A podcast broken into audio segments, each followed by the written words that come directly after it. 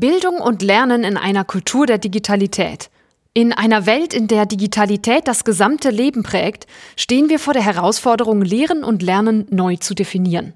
Dieser Beitrag bietet einen tiefen erziehungswissenschaftlichen Einblick in die Bedeutung der Digitalität und deren Auswirkungen auf die Bildung. Annäherung an den Begriff. Digitalisierung beschreibt im engsten Sinne eine Umwandlung analoger Medien in digitale Formate, wie zum Beispiel beim Scannen eines Buchs. In einem weiten Sinne betrachtet geht es bei der Digitalisierung jedoch um weitreichende Veränderungen, die durch die Verwendung digitaler Medien in verschiedenen Prozessen entstehen. Digitalisierung als Produkt menschlicher Kultur ist allerdings nicht nur ein technologischer, sondern in erster Linie ein Metaprozess, der weder räumlich noch zeitlich in seinen sozialen und kulturellen Folgen begrenzt ist und damit Auswirkungen auf Handlungsabläufe, Lebensweisen, Wahrnehmungs- und Denkstrukturen sowie die Gestaltung der Welt durch Menschen und Gesellschaften besitzt. Kultur selbst wird dabei ebenfalls als Prozess verstanden, welcher der Verhandlung und Realisierung sozialer Bedeutung sowie der normativen Dimension der Existenz dient. Digitalität wird als Ergebnis dieses Metaprozesses verstanden, wenn die Digitalisierung eine bestimmte Tiefe und Breite erreicht hat, wodurch ein neuer Raum der Möglichkeiten entsteht, der von digitalen Medien geprägt ist. In dieser Hinsicht steht Digitalität zur Digitalisierung in einer ähnlichen Beziehung wie die Buchkultur zur Alphabetisierung. Durch die weit verbreitete Anwendung neuer kultureller Techniken entsteht ein neuer kultureller Raum, der sowohl Möglichkeiten als auch bestimmte Einschränkungen mit sich bringt. Grundformen der Digitalität. Stalder argumentiert daher, dass wir nicht länger in einer Übergangszeit hin zu einer digitalen Kultur leben, sondern in einer Zeit, in der Digitalität eine dominierende kulturelle Logik ist, die das soziale und kulturelle Leben auf verschiedene Weise durchdringt und prägt. Er definiert die Kultur der Digitalität durch drei grundlegende Praktiken. Die erste ist Referenzialität. In der digitalen Kultur wird Information weitgehend durch Beziehungen zu anderen Informationen definiert, wie zum Beispiel durch Hyperlinks. Das bedeutet eine Verschiebung weg von der Betrachtung von Informationen als isolierte Einheiten hin zur Betrachtung von Informationen als Teil eines größeren Netzwerks von Beziehungen. Die zweite grundlegende Praktik ist die Gemeinschaftlichkeit.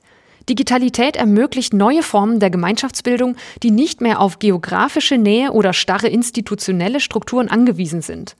Durch digitale Techniken können Menschen sich auf neue Weisen organisieren und kooperieren, die traditionelle Grenzen und Hierarchien überschreiten. Und zuletzt die Algorithmizität. Informationen werden zunehmend durch Algorithmen verarbeitet, die uns dabei helfen, Bedeutungen zu finden, Entscheidungen zu treffen und unser Verhalten zu koordinieren. Dies führt zu einer neuen Art der Rationalität, die sich stark auf die algorithmische Verarbeitung und Analyse von Daten stützt. Während die Digitalität als dominierende kulturelle Logik unter dem Einfluss der hier skizzierten Praktiken unseres sozialen und kulturellen Lebens durchdringt, stellt sich die Frage, wie diese neue Kultur die Art und Weise beeinflusst, wie wir als Gesellschaft interagieren und partizipieren. Im Folgenden soll daher kurz beleuchtet werden, welche polaren Ausprägungen innerhalb einer Kultur der Digitalität diskutiert werden. Kultur der Digitalität gleich Kultur der Partizipation. Autenried und Nickel beschäftigen sich seit 2020 mit der Frage, ob und wie eine Kultur der Digitalität gleichgesetzt werden kann mit einer Kultur der Partizipation. Sie beleuchten dabei sowohl neue Formen der Macht und Kontrolle sowie auch veränderte Möglichkeiten für Kreativität und die Gestaltung der Welt. Sie skizzieren im Anschluss an Stalder eine dichotome Ausprägung einer Kultur der Digitalität, die einerseits bestimmt sein kann durch eine postdemokratische Welt der Überwachung, die geprägt ist durch Wissensmonopole und andererseits eine Kultur der Commons und der Partizipation.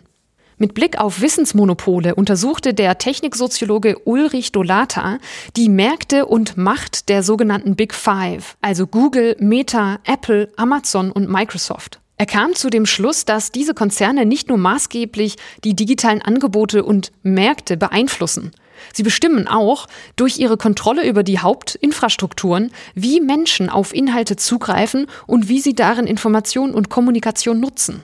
Dolata betont, dass nicht Dezentralisierung oder Demokratisierung, sondern vielmehr Konzentration, Kontrolle und Macht die Hauptfaktoren sind, die die zentralen Entwicklungen des kommerziellen Internets bestimmen. Dagegen sind Commons meist dezentral organisiert und basieren auf dem Prinzip der offenen Teilnahme und des gemeinsamen Nutzens. Sie ermöglichen es Menschen, Wissen und Ressourcen zu teilen und gemeinsam zu nutzen. Beispiele hierfür sind Open Source Softwareprojekte, Open Educational Resources, Wikipedia und andere Formen von gemeinschaftlich erstellten Inhalten. Veränderung der Lehr- und Lernkultur. In der Buchkultur gab es klare Vorstellungen von Linearität und Ordnung, wobei Wissen als fest und unveränderlich galt. Das Lernen konzentrierte sich darauf, festgelegte Kulturtechniken zu erwerben und sich dieses geordnete Wissen anzueignen. Im Gegensatz dazu ist die Digitalität von Flexibilität, Dynamik und anderen Vorstellungen geprägt, nämlich, Zitat, Nichtlinearität, assoziativen Verknüpfungen, Parallelität und Gleichzeitigkeit. Feedback, das Ursache und Wirkung verschmelzen lässt. Ein Ding kann an mehreren Orten gleichzeitig sein, jede Position ist immer kontext- und zeitabhängig, etc. Zitat Ende. Stalder 2021.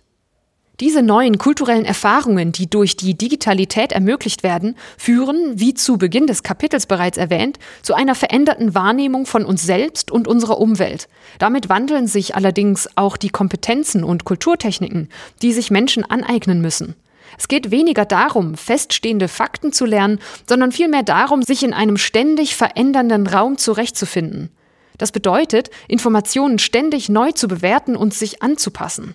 Dieser kulturelle Wandel erfordert daher auch einen Lernkulturwandel, dessen mögliche Entwicklungslinien als stark divergierend wahrgenommen werden können. So beschreibt Mus Mehrholz 2019 eine Verstärkerthese, die davon ausgeht, dass die Möglichkeiten der Digitalität nur die bestehende Lernkultur verstärken könnten. Lehrende, die eher behavioristisch orientiert unterwegs sind, würden so bewusst oder unbewusst die entsprechenden Potenziale des Digitalen nutzen.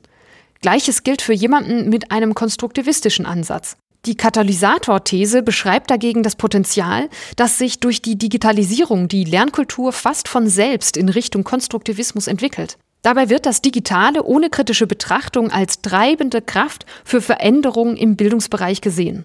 Diese stark konträren Thesen machen deutlich, dass wenn es um die Diskussion einer veränderten Lehr- und Lernkultur geht, starke Abhängigkeiten zum Bildungsverständnis sowie den zugrunde liegenden Menschenbildern der Beteiligten vorliegen. Die insbesondere von Meyerberger 2019 erarbeitete partizipative Mediendidaktik bietet hier die Chance, auf der Basis eines soliden theoretischen Rahmens zum einen eine Orientierung für die Entwicklung von Lehr-Lernarrangements zu bieten. Zum anderen ist sie durch ihr konstruktivistisch und ermöglichungsdidaktisch orientiertes Verständnis von Lehr- und Lernprozessen hoch anschlussfähig an die Dynamik und Komplexität einer Kultur der Digitalität.